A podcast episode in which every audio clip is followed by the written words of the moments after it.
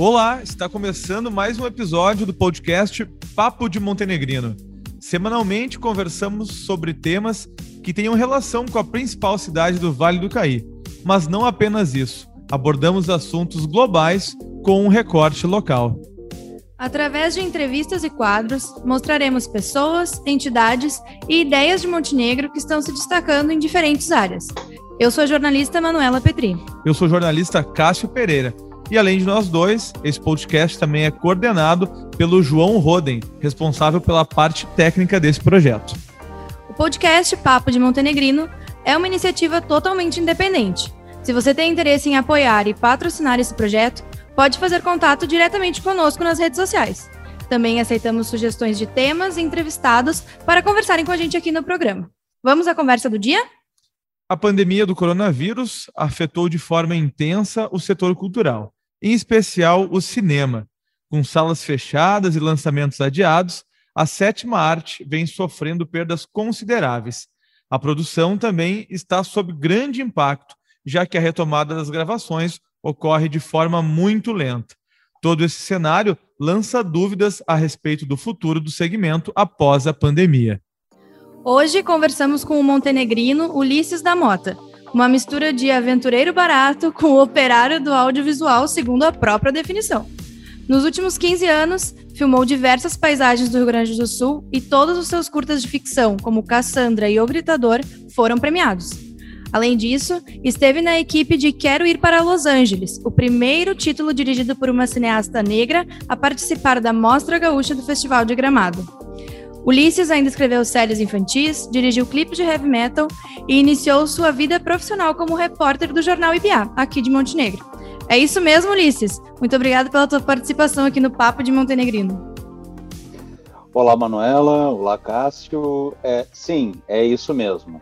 É, comecei a minha carreira na comunicação, isso, claro, descontando estágios, descontando é, monitorias enquanto estudante no curso de Publicidade e Propaganda da Unicinos. É, meu, primeiro, meu primeiro trabalho na mídia foi como repórter. E para ser mais específico, não só do repórter IBA, mas repórter policial do IBA.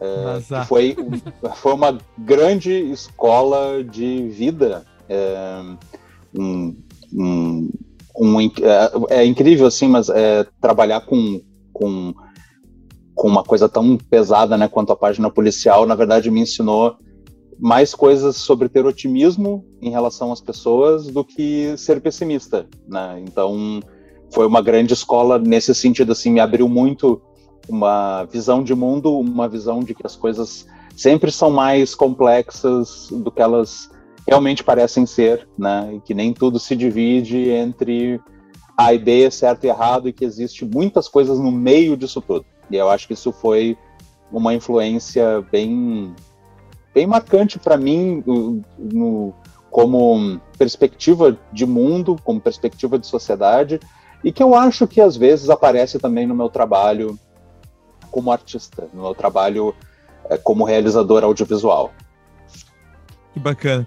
Ulisses, uh, vou, deixa eu começar de uma, uma maneira também bem abrangente aqui e, e, te perguntar assim, o que representa a produção cinematográfica, né, o que representa para a produção cinematográfica no Brasil esse período de pandemia?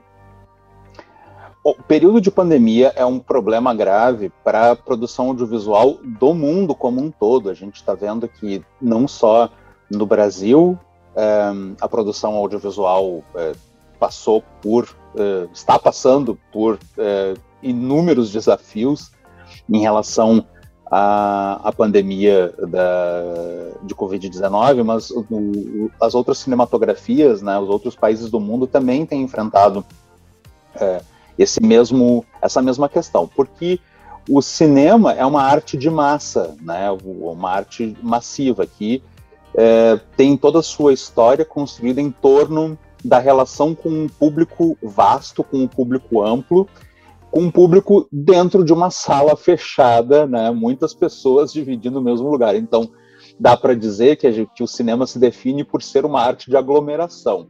Isso não só na apreciação do cinema, né? não só em assistir um, a um filme, mas também na sua própria realização. O cinema ele é uma arte coletiva por natureza e fazer cinema significa reunir pessoas, é, significa reunir é, dif é, diferentes técnicos, diferentes profissionais, diferentes artistas em torno de me do mesmo local de trabalho. E isso por si só é um grande desafio que a gente precisa é, dar conta, né? Como é que tu leva uma equipe, é, seja pequena ou seja grande, para filmar em algum local com toda a segurança possível, né? Isso é muito complexo. Quando eu digo uma equipe pequena, uh, gente, equipe pequena são 15 pessoas. Já é, já dá um churrasco animado, né? Se a gente fosse convidar 15 pessoas para um fim de semana em casa, o que não se deve ser feito agora, pelo amor de Deus. Uh, então, as equipes uh, são, são aglomerações de pessoas, são conjuntos de pessoas, e isso realmente dificulta bastante o nosso trabalho, não só no set, como também em outras é, em outras instâncias da produção cinematográfica, como a pós-produção, né, que envolve a montagem, a sonorização do filme, a trilha sonora, e mesmo a pré-produção, que envolve toda a preparação para se realizar um audiovisual, que envolve muitas reuniões, envolve ensaios, envolve uma série de atividades que precisam ser realizadas né, por um grupo de pessoas. Então é um grande é um grande desafio e, e, e, de forma geral, a produção audiovisual, quando eu falo produção audiovisual, não estou falando somente de filmes, eu estou falando de séries, eu estou falando de televisão, falando de novelas. A gente pode acompanhar um pouco mais é, isso em relação às novelas, por exemplo, né? A gente estava até recentemente com, com, com com a novela que está no principal horário né, da, da TV brasileira, ela foi interrompida né, no início da pandemia. Se deu um tempo, se retomou ela, inclusive se retomou uh, uh, ambientando o restante da trama nesse período pandêmico. Né? Então a gente vê o quanto que, pela própria produção de televisão, como que isso se reflete uh, de modo geral né, no cinema independente, no cinema comercial, não só no Brasil, como em, em outros países, como eu comentei. E nesse cenário que tu acabou de nos apresentar, como o campo da indústria audiovisual brasileira está reagindo às dificuldades causadas pelo coronavírus? Bom, a primeira coisa que, que, que, que, se, que se, decidiu, assim, no primeiro, uma primeira instância, é, era uh, procurar criar uh, protocolos de, seguros para que filmes e outros produtos audiovisuais, isso inclui comerciais de televisão, né, uh, vídeos para internet, inclusive, enfim, que tudo isso fosse feito dentro de algum tipo de protocolo. Então, as associações de classe uh, em diferentes estados da, da, da, federação se reuniram e criaram seus próprios protocolos para serem seguidos em caso de produção. Muitos realizadores preferiram pausar os seus trabalhos, pausar suas produções dentro da medida do possível, já outros preferiram utilizar a, a, a pandemia e, as, uh, e essas restrições que, que advêm dela, como também uma força criativa. Tem muita gente uh, realizando filmes, então, dentro de casa, uh, filmes em espaços confinados, com poucas pessoas e tudo mais. Especialmente curtas-metragens. A gente tem uma produção do ano passado para cá de muito curta-metragem feito praticamente por uma pessoa só, assim, quase um contrassenso dentro do cinema, né? Que eu comentei agora há pouco, ser uma arte coletiva. É, então, as diferentes áreas estão uh, tentando se virar das mais diferentes maneiras. Quem sofre mais com isso são, uh, são os profissionais, os artistas, do que a gente chama de equipe técnica. Eu não gosto muito dessa expressão porque parece que é só alguém que. Uh, que está ali para apertar botões, né? E, e, e, na verdade, todo mundo que se envolve com a realização audiovisual faz algo de cunho artístico, enfim, lúdico, subjetivo, enfim. Uh, mas uh, os profissionais como figurinistas, maquiadores, uh, assistentes de maneira geral, operadores de câmera, todas essas profissões que dependem muito de um fluxo de trabalho constante, de ir para o set, né? e até as próprias atividades relacionadas com a produção audiovisual, como transporte, alimentação, enfim, todas essas atividades, todos esses, esses profissionais estão sofrendo mais, no fim das contas, porque eles uh, dependem de um fluxo de trabalho mais constante. Então, a gente, enquanto classe artística, se mobilizou, né? não estou falando particularmente de mim, estou falando da, da, classe artística no geral e da classe audiovisual, se organizou para que pudéssemos ter é, é, uma lei de auxílio para a área que é a Lei Aldir Blanc, e pôde auxiliar é, diversos artistas de diversas é, artes diferentes durante esse período da pandemia. A gente tem é, tentado ajudar também daí em círculos menores as pessoas que a gente sabe que estão passando por, por dificuldades de pagar o seu aluguel, de pagar suas contas, às vezes até de comprar comida.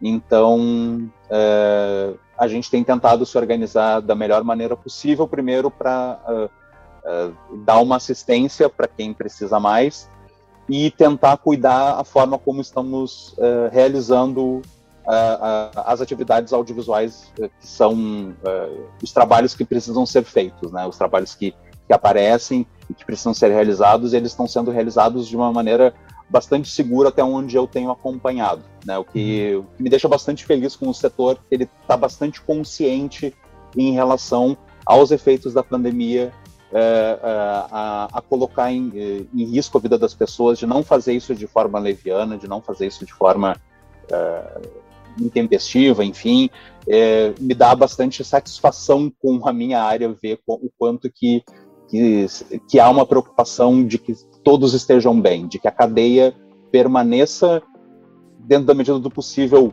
é, é, funcionando para que quando a gente possa retomar a produção mais adiante, a gente não tenha é, que, é, que a gente ainda tenha mão de obra, né? Muita gente acaba migrando para outras para outros trabalhos, a gente é, busca evitar que isso aconteça, sem contar, é lógico, das pessoas poderem man se manterem vivas, né? Que acima de tudo tem que ser a nossa a nossa preocupação enquanto sociedade. Ulisses, é, é, já que, já que a gente estava falando um pouco agora também dos teus trabalhos, né? Que projetos tu, tu precisou deixar em stand-by ou, ou remodelar em função da chegada do, do coronavírus? E deixa eu aproveitar e já emendar mais uma pergunta. Se a quarentena te trouxe novas ideias assim para futuras produções, se esse tempo em casa também te, te aguçou a criatividade de alguma forma? É, Cássio, ótima pergunta. O, eu não precisei eu não precisei interromper nenhum projeto em andamento, é, mas a pandemia mesmo assim trouxe é, questões para gente para gente lidar aqui com os nossos trabalhos. eu e a equipe com quem eu costumo trabalhar o, um dia antes de eu entrar em, em, é, em, isolamento, de eu entrar em quarentena, foi o dia que eu fechei a montagem é, do curta mais recente que eu dirigi, é, Fragmentos ao Vento 1945. Então eu, eu terminei a montagem do filme e em seguida fiquei, fui para casa e, e, estou em casa desde então, saindo somente quando é necessário e somente quando é necessário mesmo. Uhum. Então, o período da pandemia dificultou um pouco para a gente a finalização dessa obra, porque logo em seguida veio toda a parte de trilha sonora, finalização de imagem, é, efeitos visuais, que foi muito complicado de se fazer à distância, que coisas que se resolveriam com um encontro presencial de uma tarde, de algumas horas para é, resolver né, os detalhes que envolvem a finalização de um filme. A gente é muito detalhista, é, esses processos acabaram, acabavam demorando semanas, né? A gente pedia alterações, as alterações vinham, e daí precisava pedir outras, então foi complexo uh, nesse ponto de vista. Mas a gente pôde lançar esse, esse curta-metragem no Festival de Gramado do ano passado, que foi feito de maneira online. Isso é interessante dizer também que os, os festivais de cinema se, se adaptaram à, à, à, condição que nós estamos vivendo também filme, inclusive, ganhou o prêmio especial da, do júri da crítica, foi uma grande honra para nós. Uh, mas a própria, essa própria questão dos festivais estarem acontecendo online, muitos não estarem acontecendo também, isso também eh, dificulta, dificulta, um pouco a trajetória do curta dentro do, do, do circuito de festivais. Particularmente, a pandemia em si não me trouxe eh, nada de de muito inspirador, assim, é, para ser bem, bem sincero. Porém, a gente tem aproveitado esse, esse período para desenvolver projetos é, para o futuro. Então, no momento, eu estou envolvido é, diretamente com a, com, com a pré-produção, né, com a, ainda não é pré-produção, mas com a, com a, fase de escrita, a fase de roteiro uhum. de quatro projetos diferentes que vão ser realizados nos seus devidos tempos nos anos a seguir. Na né? audiovisual a gente sempre pensa a longo prazo e agora mais do que nunca, né? Aproveitando que essa fase é mais tranquila da gente poder fazer reuniões online, de poder é, discutir através de computador, através de celular, é, para conseguir ter algo no futuro é, pra, de onde a gente possa partir, assim. Uh, a única coisa que eu fiz durante a pandemia, que eu lancei durante a pandemia, foi um videoclipe, uma banda uh, de amigos meus, o Rebel Machine, uma banda de Porto Alegre. A gente fez um clipe com os fãs da banda, cada um gravando, se gravando em casa. Uh, e foi um típico trabalho da pandemia, por assim dizer. A gente meio que foi o, o trabalho que marcou esse, esse momento em, termos estéticos, inclusive, né, das pessoas se filmarem com seu próprio celular, é, mandarem para uh, para gente, para a gente poder editar essas imagens e tudo mais. É, mas foi, é, foi, foi o que nós conseguimos fazer. Mas, de modo geral, eu tenho visto que a classe artística não ficou parada, deu um jeito de fazer lives, uh, fazer show ao vivo, fazer performance ao vivo, gravar curtas-metragens e colocar direto nas redes sociais. Uh, gravar música, né? Então uh, nós não paramos nesse sentido. Nós ficamos dentro de casa, né? Uh, tendo esse privilégio que a gente pode ter de poder também trabalhar de dentro de casa, mesmo que não necessariamente sendo um trabalho remunerado. Né? Muitas vezes esse, esses casos que eu citei são trabalhos que as pessoas fazem por necessidade artística, bem dizer, né? De necessidade de se expressar. Uhum. Ulisses, outro efeito da pandemia foi o crescimento dos serviços de streaming, inclusive aqui no Brasil. O quanto isso é positivo para quem trabalha com a produção audiovisual? Muito bem lembrado, Manuela. O streaming ele, é, ele é, já era um pouco um indicativo do futuro do audiovisual. Né? Isso é uma coisa que já se debatia bastante, quanto que o streaming, é, com o passar do tempo, poderia ter uma força uh, maior, ou tão grande pelo menos, quanto uh, o, o, cinema tradicional.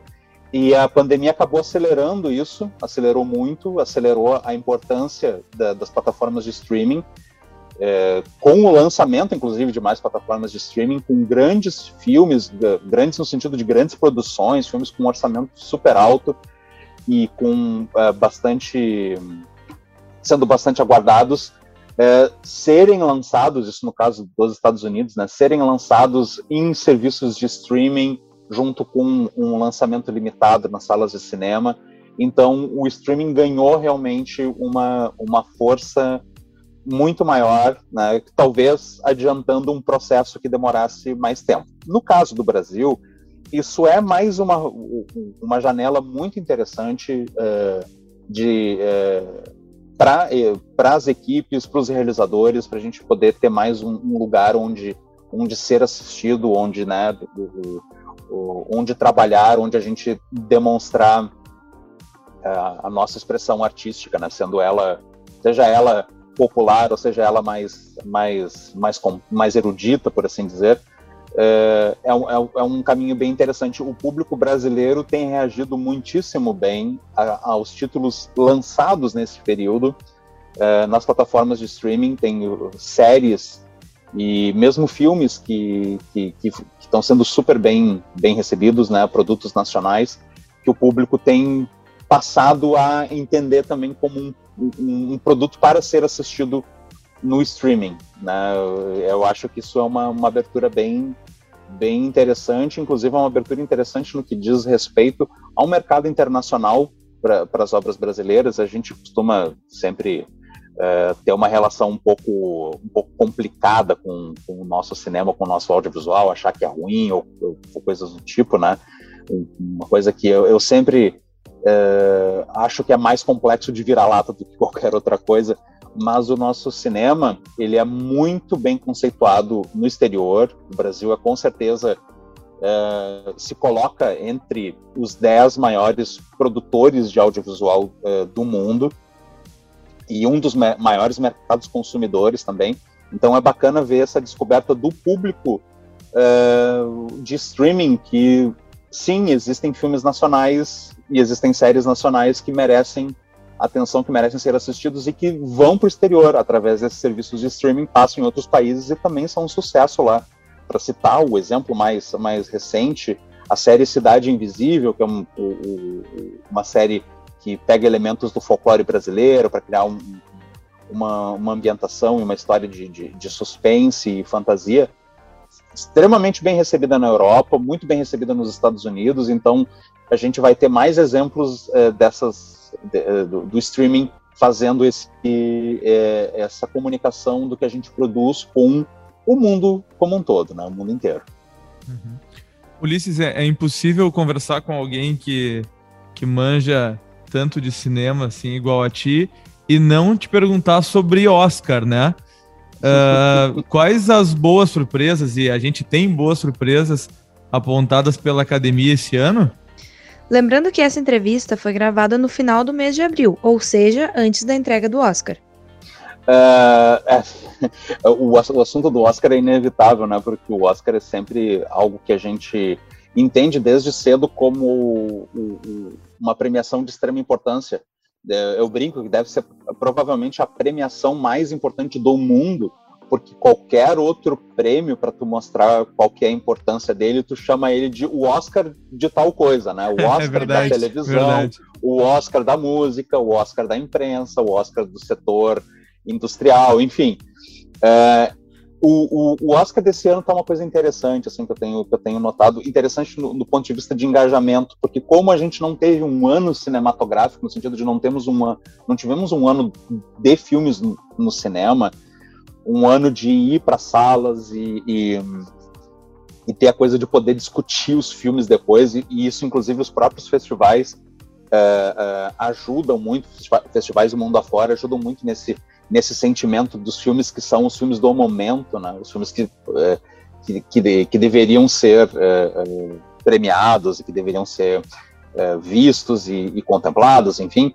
Isso não aconteceu, então eu noto que existe um, um, um, uma desconexão das pessoas com a temporada de prêmios está rolando. A temporada de prêmios está rolando esse ano. E eu falo até por mim, assim, tô, é, é, o ano que eu menos estou ligado no Oscar.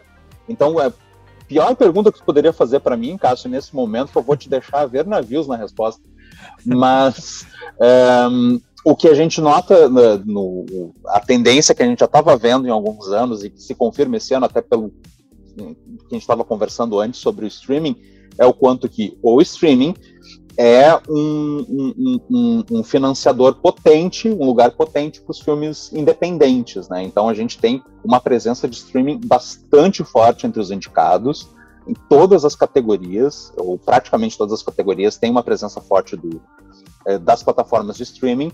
É, o, o, filme que eu vou destacar aqui, que é o filme que está sendo mais comentado e que é o provável favorito aos principais prêmios, incluindo o prêmio de melhor filme e de melhor direção é o Nomadland, que é dirigido por uma cineasta nascida na, na China, a Chloe Zhao, é, que foi adolescente para para Londres e logo depois os Estados Unidos. Ela fez toda a carreira dela como cineasta independente nos Estados Unidos, mas ela é, é nascida é, na China.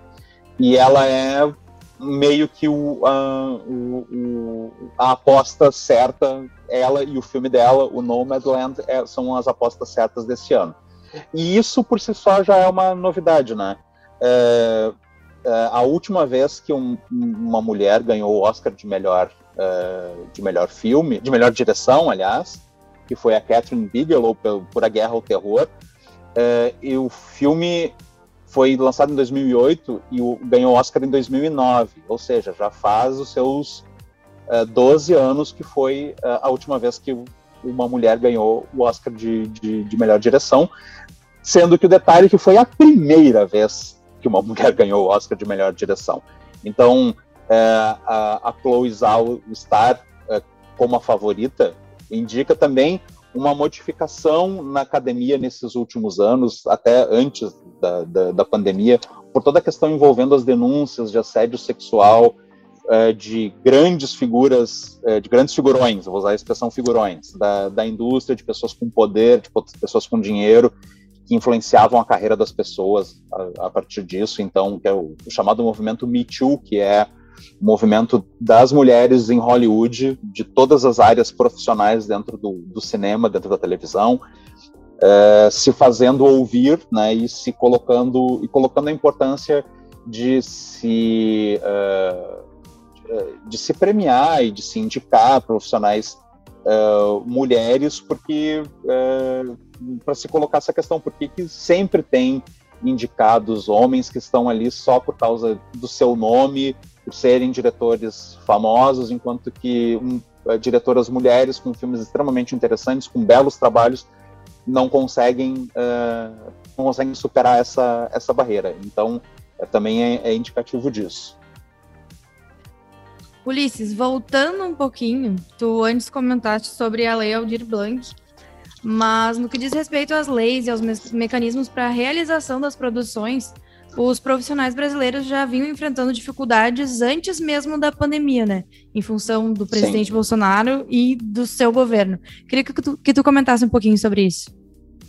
Olha, eu convivo com pessoas, convivo atualmente, eu, não, eu convivo só com a minha esposa, mas eu tenho é, amizades com, com pessoas de diferentes áreas, de diferentes áreas de atuação, diferentes áreas econômicas.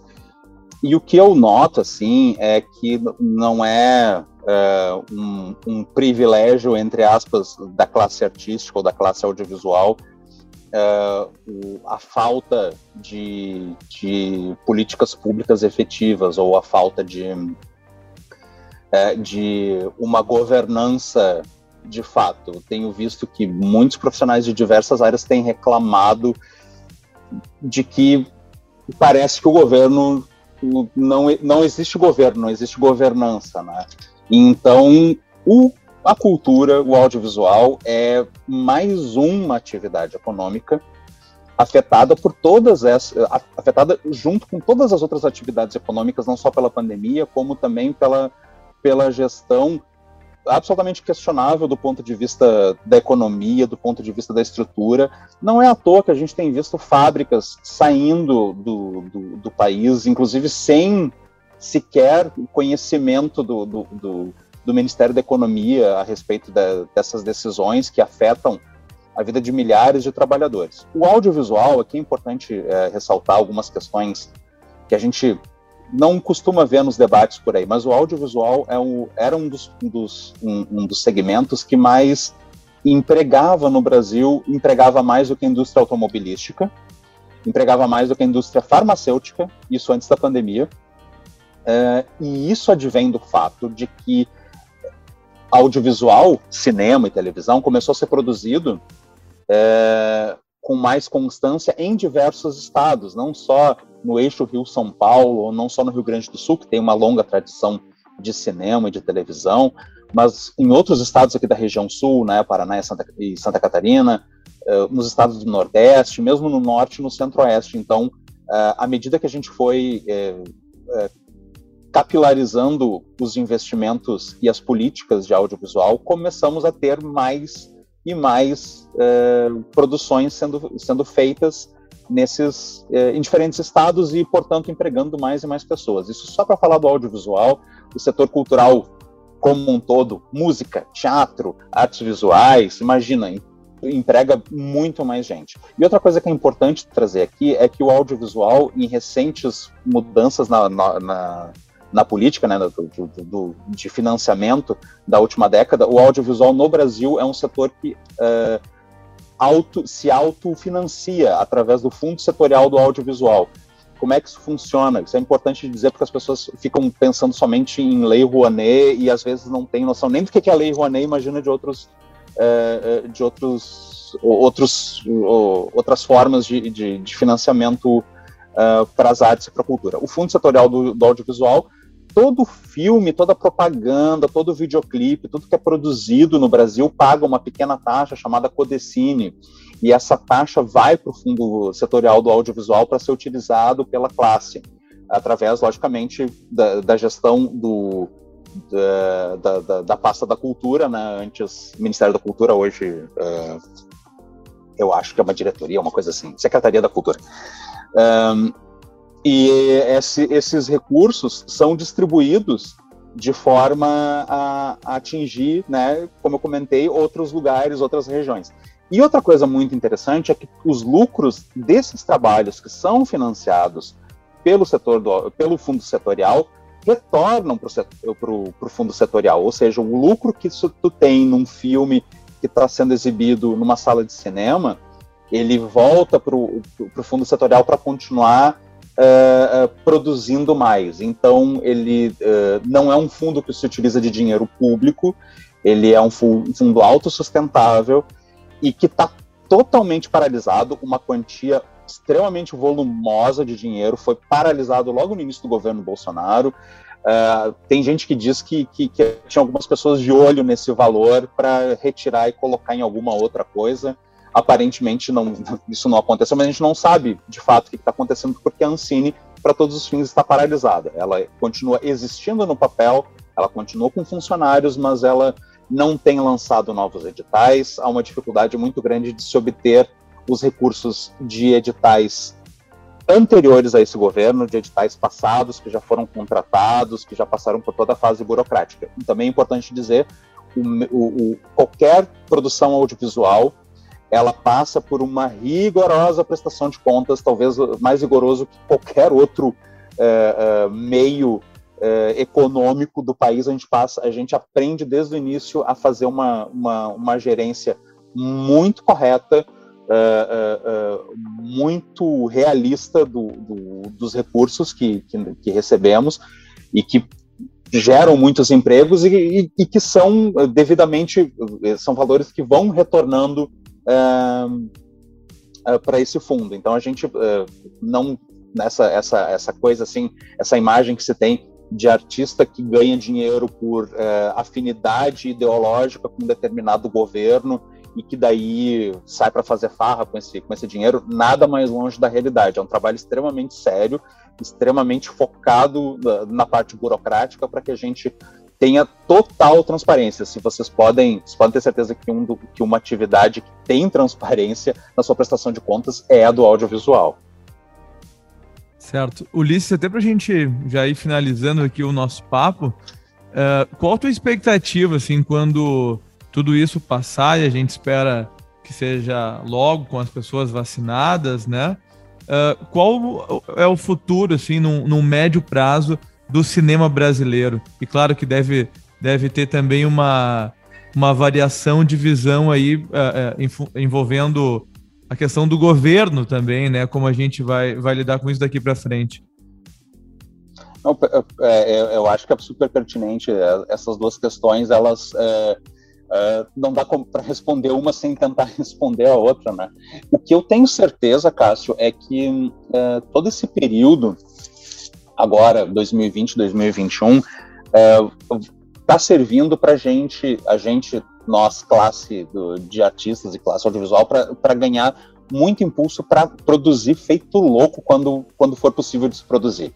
Então, é, o que, que eu vejo no futuro, eu vejo muita gente fazendo é, filme na, na raça, filme de guerrilha, que a gente chama, né, que é um filme feito uh, na cara e na coragem, assim, com, com, com poucos recursos, uh, busca por diferentes recursos, é uma coisa que, que, que, que, nós do meio estamos tratando muito, de como que a gente faz para uh, continuar trabalhando enquanto que não se tem uma política pública de fato para a área, é, e essa questão da política pública é importante, viu?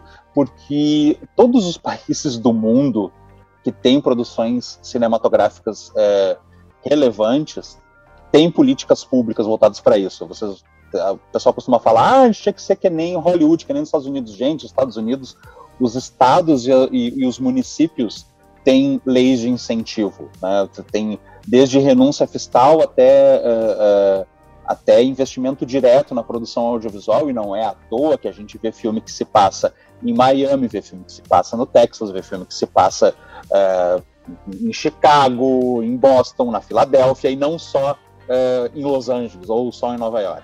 Então, os Estados Unidos têm leis de incentivo à produção cinematográfica, Coreia do Sul tem, China tem, Japão tem, França tem, Alemanha tem. Eu posso ficar aqui o resto do, do nosso tempo dizendo quais são os países que têm e os que não têm. Os que não têm, não tem cinema.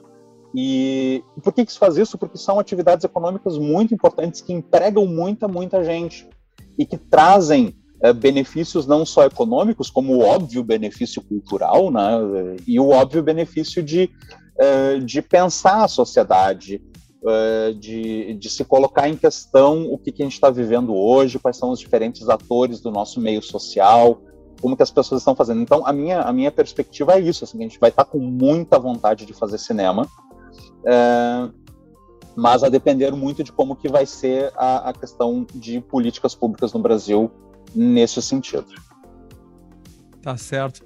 Ulisses, deixa eu te agradecer, cara, muito, muito por esse papo aí, pelo teu tempo, pela tua disponibilidade. É sempre um prazer conversar contigo. Cássio, Manuela, eu que agradeço o espaço, é sempre um prazer é, poder conversar com, com vocês e poder é, conversar em alguma coisa que tenha a ver com Montenegro, né? É sempre bom a gente valorizar o que, o que a Terra produz, não é verdade? E isso é muito interessante da gente poder conversar esses assuntos, né, de, de, de, que são muito amplos, mas também por uma, por uma perspectiva local. Então, agradeço demais o espaço e sempre que precisarem de mim, oh, me convidem, por favor. Beleza, pode deixar. Valeu, Ulisses. Grande abraço. Um abraço. E ao final de todo o programa, temos o Dica Daqui, um quadro em que indicamos o trabalho de algum montenegrino que esteja disponível fisicamente ou na internet. Pode ser um livro, um restaurante ou até um perfil interessante aqui nas redes sociais. Cássio, é contigo. Manu, a minha dica de hoje, ela tem um pouco, assim, a cara dela é um pouco de marmelada, né? Eu quero indicar o trabalho do nosso amigo aqui, companheiro de podcast, né? O João Roden, que tem um trabalho muito legal na internet, lá no YouTube e no Instagram, chamado Quarto Lado, onde ele, no último ano, nos últimos dois anos, na verdade, aí, teve que dar uma pausa em função da pandemia, mas está voltando agora onde ele recebe uh, músicos de, de várias vertentes aí de Montenegro, né? Uh, muita gente boa uh, cantou por lá, tocou, então quem quiser acessar, conferir o trabalho aí dos montenegrinos cantando lá no quarto lado, pode procurar no YouTube e também lá no Instagram. E pergunta para os nossos ouvintes: quem já deu uma voltinha pelas localidades rurais de Montenegro? A minha dica daqui é exatamente sobre isso. Além de lugares com paisagens super bonitas, como Fortaleza e Alfama, por exemplo, ainda é possível adquirir produtos diretamente dos produtores, como mel, linguiça, frutas e verduras. É uma dica que pode aí rolar no Find, de carro, de moto ou até de bicicleta. Ou até de Kombi. Ou até de Kombi. Beleza, assim finalizamos o segundo episódio do Papo de Montenegrino. Todas as quintas-feiras temos um episódio novo às 10 da manhã no Spotify, no YouTube e em breve também estaremos em outras plataformas. Muito obrigado a todos que prestigiaram. Um grande abraço. Valeu, Cássio, valeu, João, e até semana que vem. Não esquece de seguir a gente lá nas redes sociais, arroba Papo de Montenegrino. Tchau!